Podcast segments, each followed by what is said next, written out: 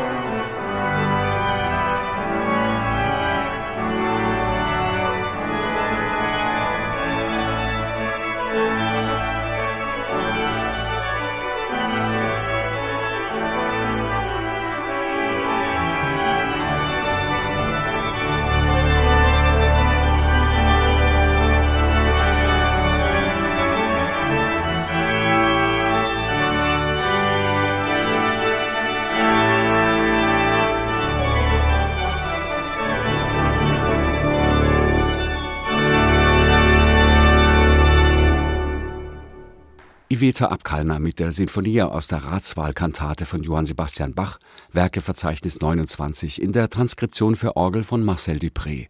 Eine Aufnahme aus der Pfarrkirche St. Pankratius in Schwetzingen von den Schwetzinger Festspielen 2007. Kaum zu glauben, wenn man Iveta Abkalner spielen hört, dass ihre Anfänge als Organistin mit so vielen Schwierigkeiten verbunden waren. Denn Iveta Abkalner kam Mitte der 1970er Jahre zur Welt, zu einer Zeit, als ihr Heimatland Lettland noch Teil der UdSSR war. Da dort Religionsausübung jeglicher Art als unerwünscht galt, gab es zu ihrer Jugend auch keine praktizierenden Organisten, weder im Gottesdienst noch bei Konzerten. Die Orgeln in Lettland blieben stumm. Aber obwohl es keine Musikervorbilder gab, fühlte sich Iveta Abkalner wie magisch hingezogen zur Kirchenorgel. Ich glaube, genau weil Orgel für mich quasi so unzugänglich erschien, war das dann auch interessant und spannend, das mal doch selber äh, auszuprobieren. Und blieb aber natürlich so dieser Traum ganz lange eher als Traum. Und äh, ich kannte und wusste und habe es gesehen in meinen Schulzeiten und Studiumzeiten, viele und eigentlich alle Instrumente, außer Orgel. Bin aber trotzdem Organistin geworden. Und ähm, ganz spannend äh, ist natürlich auch ein ganz wichtiger Detail in meinem Lebenslauf, nämlich, dass ich für Orgel mich entschieden habe und nur danach erfahren dürfte, dass mein Großvater und sein Vater so mein Urgroßvater beide Organisten waren und Orgel gespielt haben. Das heißt, keiner hat mich beeinflusst. Ich wusste das überhaupt nicht, dass in unserem Blut, in meinem Blut schon Orgel in die Wiege gelegt wurde sozusagen, habe aber selber diesen Weg gefunden. Mit dem Zerfall der Sowjetunion Anfang der 1990er Jahre änderte sich alles. Lettland erhielt seine Unabhängigkeit wieder und hier, wie im gesamten Baltikum, war die Musik eine der treibenden Kräfte dahinter. Nicht umsonst spricht man dort von der singenden Revolution. Eine der positiven Folgen, auf einmal war das zuvor unerreichbare Instrument Orgel für Iveta Abkalna zum Greifen nahe. Jahr 1991 natürlich für uns allen in Baltikum war ein sehr wichtiges Jahr und ähm, diese singende Revolution und überhaupt unsere Wiederunabhängigkeit und Kampf dafür zu erleben, war für mich äh, in allen Sinnen ganz wichtiger Moment. Und danach standen Kirchentüren offen auch Orgel waren zugänglich und ich wurde in meinem Ort, wo ich geboren wurde, aufgewachsen wurde und dann auch zur Schule gegangen bin und studiert habe, wurde genau in diesem Ort namens Resegne als Organistin für einen Kinder- und Jugendchor eingeladen und durfte wirklich dann jeden Sonntag und manchmal auch öfter Chor begleiten. Auf eine ziemlich schlechte Orgel, aber das hat mich nicht erschrocken. Ja, das heißt wirklich in meinem Leben bedeutete das ein richtiger Zeitpunkt, an richtigem Ort zu sein und vielleicht auch richtige Menschen getroffen zu haben. Das Problem war jedoch, die maroden Pfeifenorgeln in Lettland zu renovieren, hatte anfangs nicht oberste Priorität. Da galt es erst einmal, die Wirtschaft des Landes wieder in Schwung zu bringen. Deshalb war Iveta Abkalner am Beginn ihrer Organistinnenlaufbahn auf ein elektronisches Instrument angewiesen. Das hat aber auch seine Vorteile. Natürlich ist ganz toll, eine echte Pfeifenorgel äh, unter Fingern und Füßen zu haben. Gleichzeitig, wenn eine Möglichkeit, solche zu haben, nicht da ist, da gibt wirklich ganz tolle äh, Möglichkeiten unter natürlich ganz strenge Beobachtung, wie man das auf eine Digitalorgel macht, aber trotzdem auch auf Digitalorgel zu üben. Das tue ich auch bei mir zu Hause immer noch jeden Tag. Und auch, äh, wie gesagt, in meinem Fall, das war mein erstes Instrument und ganz lange Jahre. Und wenn man auf ein Digitalinstrument wirklich ganz gut alles kann, dann in eine Kirchenakustik, auf eine Kirchenorgel, wird es manchmal auch sogar leichter vorkommen.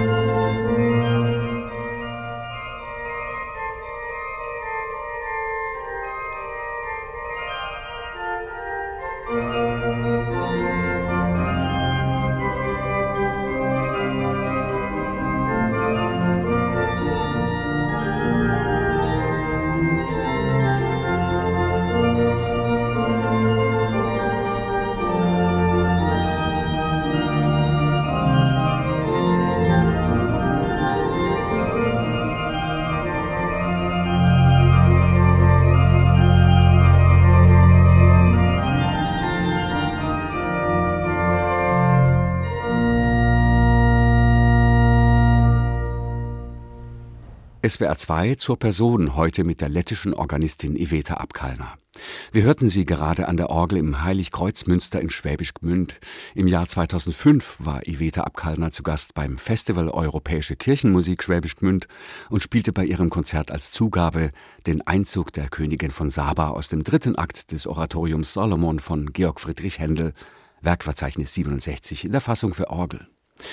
Zu diesem Zeitpunkt hatte Iveta Abkalner ihr Orgelstudium an der Lettischen Musikakademie und an der Staatlichen Hochschule für Musik und Darstellende Kunst in Stuttgart bereits abgeschlossen und begann sich als Konzertorganistin zu etablieren. Wie kann man sich die Arbeit einer Konzertorganistin überhaupt vorstellen? Was muss man alles beachten, wenn man bei jedem Konzert auf einem anderen Instrument spielt? Und wie geht man mit den jeweils wechselnden klanglichen und räumlichen Gegebenheiten um? Ich versuche auch nicht mehr diese Fehler zu machen, wie früher in meinen jungen Jahren äh, schon ein gewisses Bild und Klangbild von einer äh, bestimmten Orgel vorzustellen, weil dann kommt man öfter in größeren Enttäuschungen als dann, wenn man nur praktisch äh, und äh, theoretisch weiß, diese Orgel ist dann und dann gebaut von diesem äh, Orgelbauer, äh, hat so viele Register, äh, Hauptwerk ist äh, zweiter oder erster Manual, hat, ich weiß nicht, so viele Tasten auf Pedal und technische Details sozusagen, weil die benötigen wir, um ein Programm auszuwählen. Die bestimmen wir auch oder programmieren beziehungsweise dramaturgisch programmieren wir je nach Orgelstil, je nach Größe dieser Orgel, natürlich auch nach dem Raum, auch akustischen Raum und Ästhetik des Klanges, weil wir können nämlich nicht wie äh, diejenigen, die Violine oder Cello oder Klavier spielen, mit gleichem Programm auf jede beliebige Orgel läuten und auch uns große Freude machen, weil nicht alles äh, ist auf jede äh, beliebige Orgel spielbar oder nicht alles auch klingt so, wie das klingen sollte. Ja, und ähm, das bedeutet, dass ich tatsächlich erstmal viel, viel, viel mehr Vorbereitungszeit am Ort einrechnen muss. Wenn ein Pianist vielleicht, äh, das wird schwer, physisch aber praktisch und kann er in fünf Tagen auf fünf unterschiedlichen Klavieren und in fünf Orten sein und fünf Konzerte spielen, dann für uns Organisten, das ist gar nicht machbar, weil ich benötige für jede Orgel in jedem Ort mindestens acht Stunden nur diese Vorbereitungszeit, was ich als äh, nicht nur kennenlernen nenne, sondern auch was ich ein bisschen als Maler dann nutze, als Künstler, der ein Bild malt, der kommt und sieht ein Relief, ein schwarz-weiße äh, Kontur und muss mein Programm verschiedene Farben und Tiefen Tiefen und, und Schatten geben. Neben klanglichen und ästhetischen Aspekten kommen bei einer Pfeifenorgel auch noch mechanische Unwägbarkeiten hinzu. Dieses Problem kennt allerdings jede Organistin und jeder Organist. Natürlich, Orgel ist auch eine große Maschine, wenn man das sagen darf, äh, weil tatsächlich Orgel besteht von so vielen mechanischen Teilen. Unglaublich, wenn man das von inneren Raum betrachten kann, was man da alles sieht. Und das ist alles handgefertigt. Das ist wirklich eine Kunst. Ja, und das heißt, immer etwas Kleineres oder Größeres kann passieren. Etwas brechen, etwas reißen und dann entstehen entweder Heuler oder andere äh, Problematik, technische Schwierigkeiten, die dann vor uns stehen. Und Organisten, wir müssen wirklich sehr schnell reagieren können. Und eigentlich haben immer so einen Plan, nicht nur B und C im Kopf, was wenn, sondern auch D, E und F und so weiter. Mindestens so soll es sein. Aber es gibt noch eine weitere Herausforderung, der sich jede Organistin und jeder Organist stellen muss, die aber oft nicht entsprechend gewürdigt wird. Er oder sie muss ja nicht nur das jeweilige Werk technisch beherrschen, also mit beiden Händen und Füßen die richtigen Noten zur richtigen Zeit spielen, sondern das Werk muss auch jedes Mal passend orchestriert werden. Das heißt, man muss in den verschiedenen Abschnitten die jeweils passenden Klangfarben, also Register, auswählen. Eine gewaltige kognitive Leistung, die da zu erbringen ist, zumal jede Orgel mit unterschiedlichen Registern aufwartet. Da gibt es keine zwei gleichen Instrumente. Iveta Abkalner nimmt auch da alles selbst in die Hand oder in den Fuß.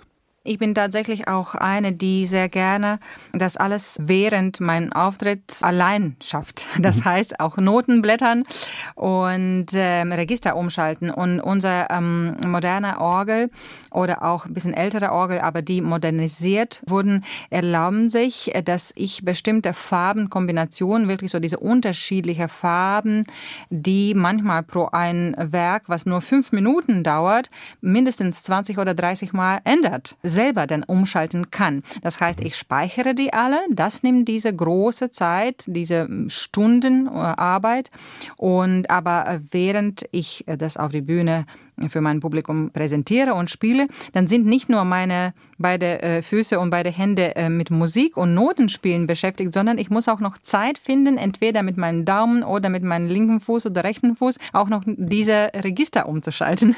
Und äh, sehr oft, meine Kollegen machen es so, dass die fragen jemandem, der daneben steht und das tut. Das ist auch in Ordnung. Aber ich mag selber das alles unter Kontrolle zu haben, weil ich habe wirklich das Gespür für Musik in mir und das kann kein Assistent, der neben mir steht, wirklich auch wissen, in welcher Millisekunde ich diese nächste Farbe mir wünsche. Und das ist wirklich so wie Atmen. Und äh, deshalb tatsächlich, ich habe ganz viel gleichzeitig nicht nur zu tun, nicht nur zu denken, nicht zu, noch, nur zu vergessen, sondern ich soll eigentlich, wenn Musik spielt, das alles vergessen und extrem frei einfach rüber fließen. nur wenn man diese Orgel nur gestern kennengelernt hat und morgen schon weg ist. Das heißt wirklich in sehr tiefen Seele dieses Instruments einschauen können binnen so kurzer Zeit. Das ist, wir können auch einen Mensch nicht kennenlernen in, in so kurzer Zeit. Wir müssen aber mit diesem Instrument so auf einem Niveau und als eins sein beim Performance, als ob wir zusammen schon zehn Jahre gearbeitet hätten. Und das ist diese schwierigste Aufgabe, glaube ich, überhaupt für diejenigen, die als Konzertorganisten unterwegs sind. Und das, das bin ich. Ich lebe für und von Konzerten.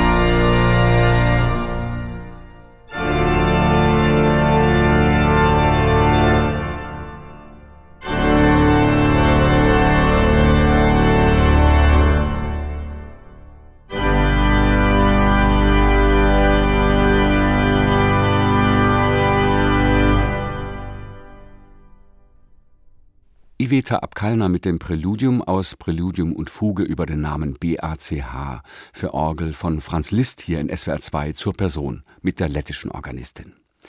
Die Aufnahme stammt von Iveta Abkalners aktuellem Album Triptychon. Drei CDs mit Werken von drei Komponisten.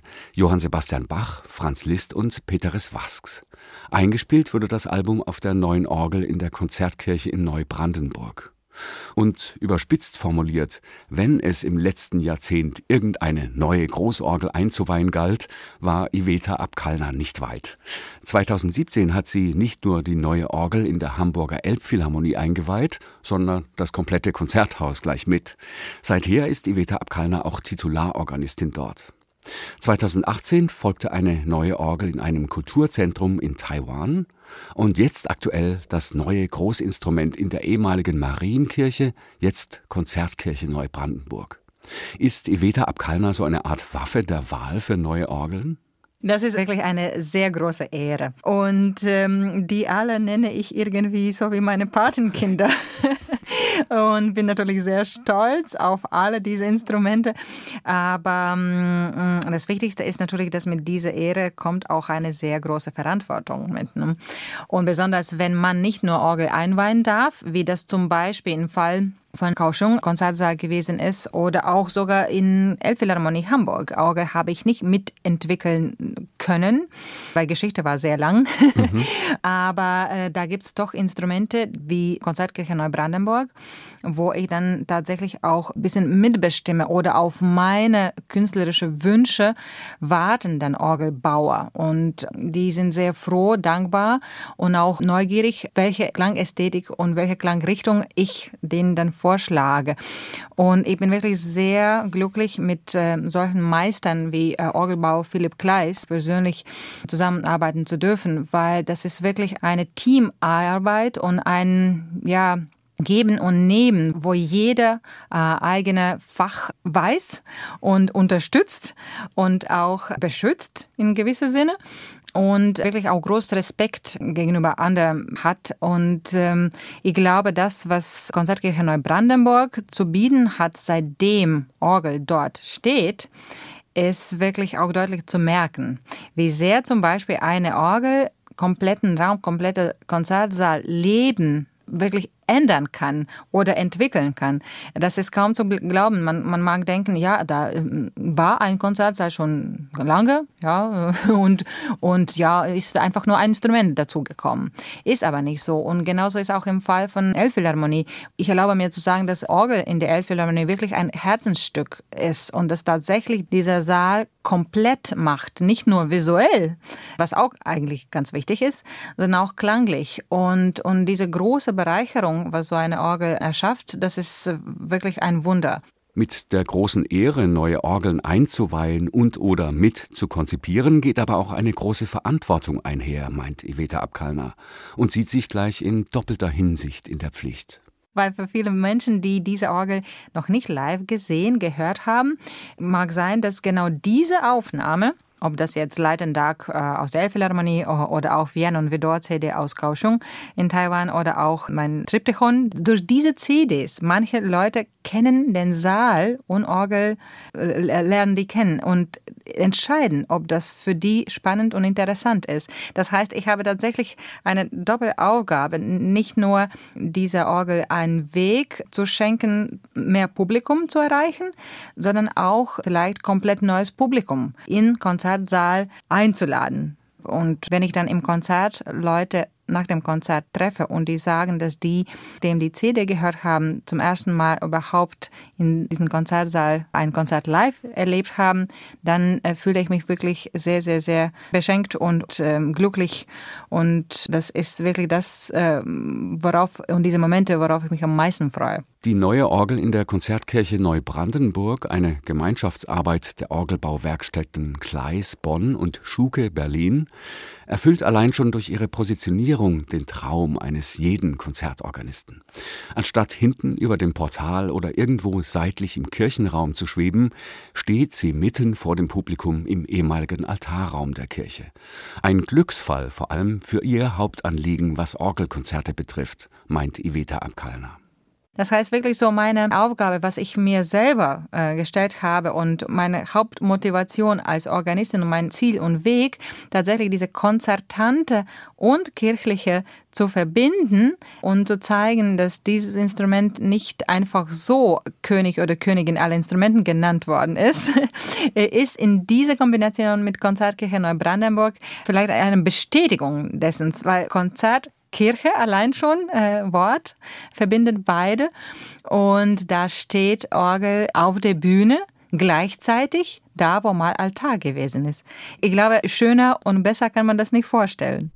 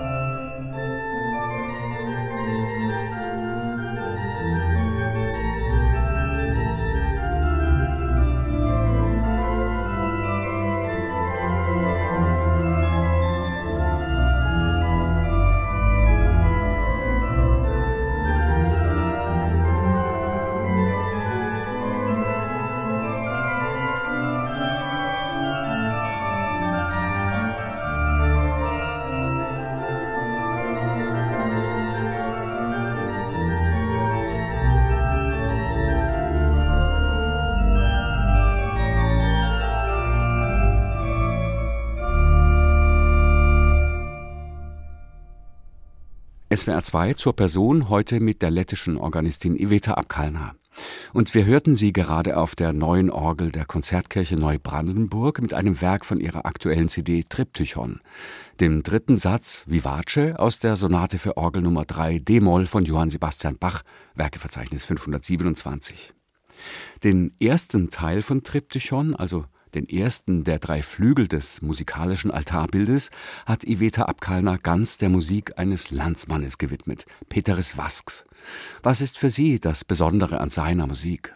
Weil das so sehr nach Lettland klingt. Und das ist tatsächlich äh, Duft und Farbe und Größe äh, Lettlands. Und äh, Musik von Peter Vasks äh, habe ich immer seit meinen jungen Jahren, seit meinen Studiumjahren äh, wirklich eine große Bewunderung und großen Respekt, nicht gegenüber diesen Komponisten, sondern auch dieser Musik.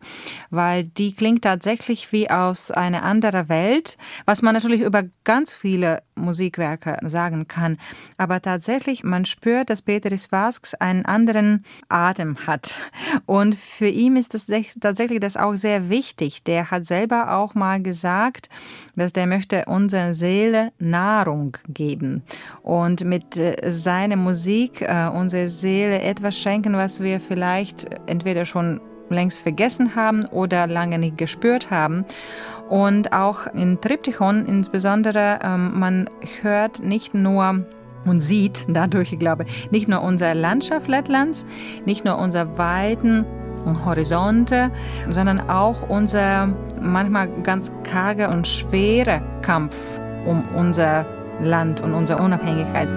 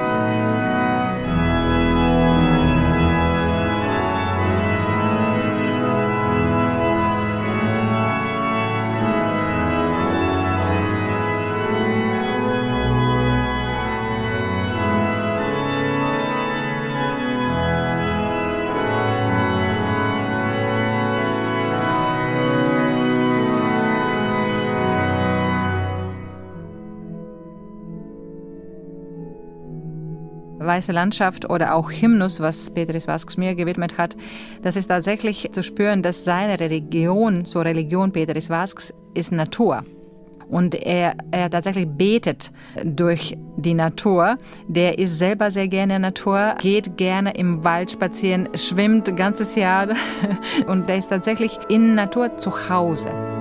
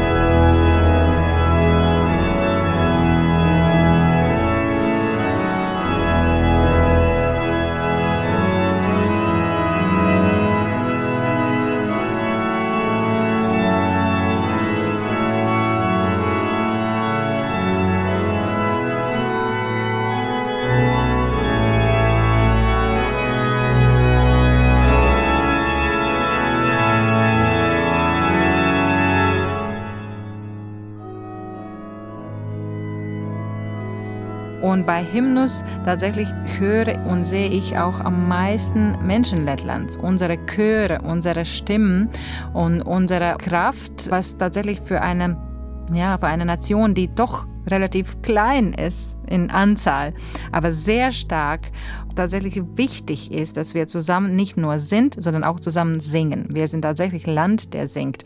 Und äh, dieses Land fehlte mir auch sehr in Pandemiezeiten in 2020 bis Mitte Sommer, wo wir tatsächlich noch überhaupt über Grenzen nicht fahren und fliegen dürften. Das heißt, mir waren auch meine alle Wege nach Lettland, nach meiner Heimat, wo ich auch zweite Wohnsitz habe, äh, die waren alle gesperrt. Und deshalb fehlte das mir so sehr. Und ich wollte mit dieser Musik nochmal dann auch an ähm, mein Publikum, auf Zuhörer mich wenden und zeigen, was ist genau das, was mir in dieser Zeit ganz wichtig war und vielleicht nochmal könnte das äh, für mich doppelt unterstreichen und bestätigen, wie wichtig diese Momente nicht nur an mein Land zu denken, sondern auch in meinem Land zu sein für mich sind. Die lettische Organistin Iveta Abkalna ist heute zu Gast bei SWR 2 zur Person. Und neben ihrer Konzerttätigkeit ist ihr auch die Zusammenarbeit mit Komponistinnen und Komponisten unserer Zeit ein großes Anliegen. Sei es, dass ihr ein Werk gewidmet wird, wie gerade Hymnus von Peteres Vasks von ihrer aktuellen CD Triptychon, oder neue Werke für Orgel entstehen, die sie in Auftrag gibt. Auch hier überrascht die große Vielfalt von Musikschaffenden in ihrer Heimat Lettland, sei es nun Komponistinnen und Komponisten oder Musikerinnen und Musiker. Ein essentieller Teil der lettischen DNA ist offenbar die Musik. Wir haben tatsächlich ganz viele junge Komponisten und Komponistinnen und ich bin auch so froh, diese zu kennen und auch zum Beispiel mit Komponisten wie Eriks Eschenwald zusammenzuarbeiten. Und der hat so viel für Chöre komponiert und er hat äh, auch Oper komponiert und symphonische Musik, aber für Orgel bis jetzt eher wenig. Und das alles entstand in Zusammenarbeit mit ihm ähm, oder auch unser wunderbarer Organist und Komponist Ivar Skalleis, dessen Musik ich so gerne spiele und Leute auch hier in Deutschland schon mittlerweile mittlerweile sehr gut kennen. Ich glaube, dass einfach unser Volk mag und braucht äh, diese Selbstbeschreibung und auch wir charakterisieren uns durch Musik. Und ich glaube deshalb auch so viele Komponisten und Komponistinnen aus unserem Land, weil mit Kunst, mit Musik, mit Malerei, mit Tanz können wir ganz viele Menschen erreichen, viel mehr als dann, wenn wir das auf eine politische Bühne versuchen, zum Beispiel. Und ähm, ich glaube, das hat auch damit zu tun, dass wir, ja, wir so ein kleines Land sind, aber, aber eigentlich sehr, sehr musikalisch.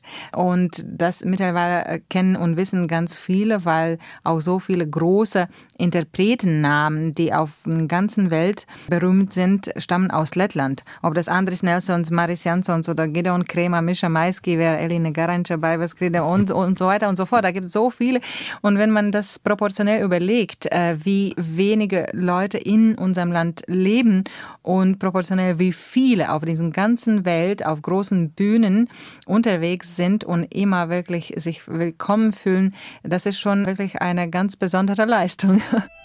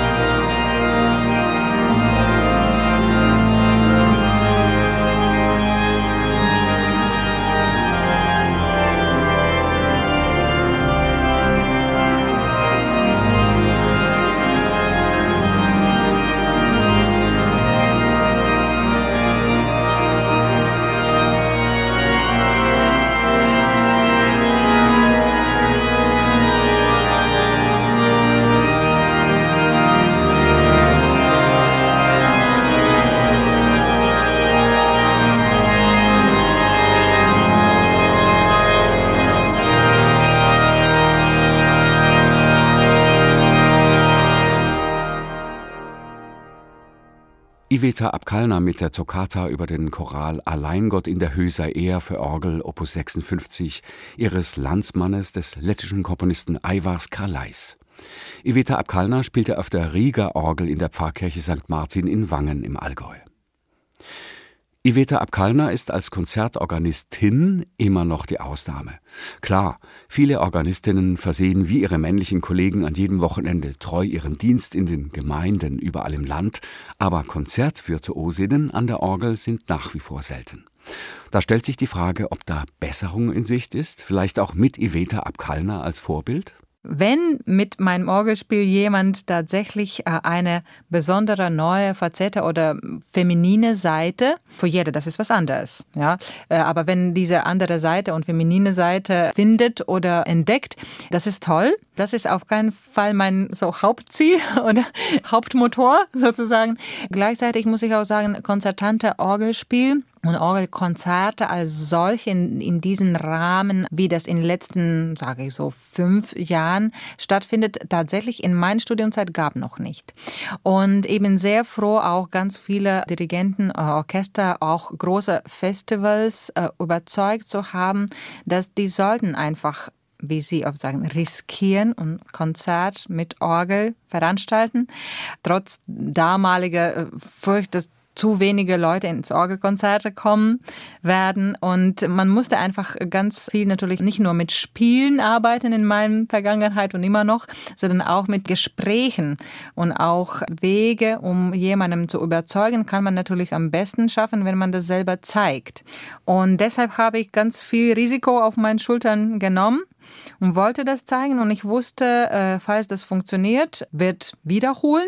Ob ich das werde oder jemand anderer nach mir, aber in einem gewissen Saal oder bei einem gewissen Festival werden jetzt Orgelkonzerte Normalität, dann äh, bin ich glücklich. Äh, falls ich jetzt riskiere und dann doch nicht überzeuge, dann äh, wahrscheinlich werden ganz viele meiner äh, Fachkollegen nicht mehr sehr dankbar sein. Aber verlieren kann ich nichts.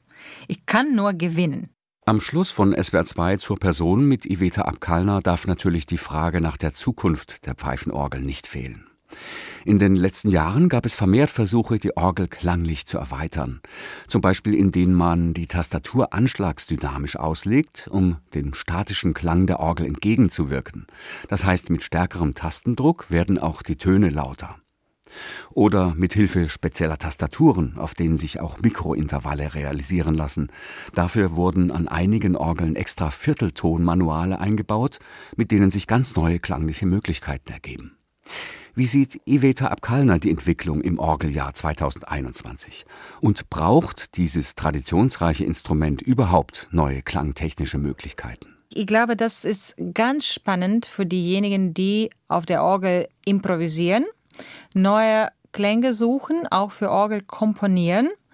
Für mich als Interpretin, die sehr gerne das spielt und immer aufs neue Weise interpretiert, was in Noten steht, nutze ich das kaum.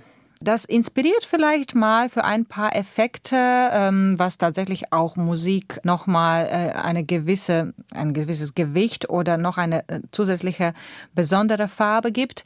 Aber ich brauche das nicht unbedingt. Und ich glaube, dass Orgel ähm, rein mechanisch jetzt im Jahr 2021 genauso gebaut wird wie vor mehreren hunderte Jahren. Ja, eigentlich in diesem Bauprozess und Mechanik und Wichtigkeit, was wirklich eine Orgel zu einer Orgel macht, ist nichts geändert und das ist gut so.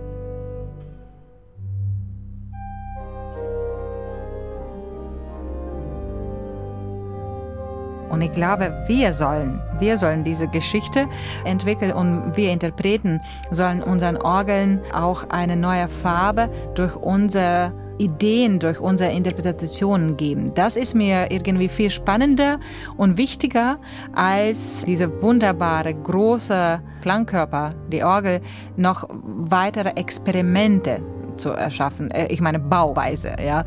Ich glaube, man soll weiter versuchen, aber ich bin ziemlich überzeugt, dass nach mehreren Jahren wir werden zurück zu Basics kommen.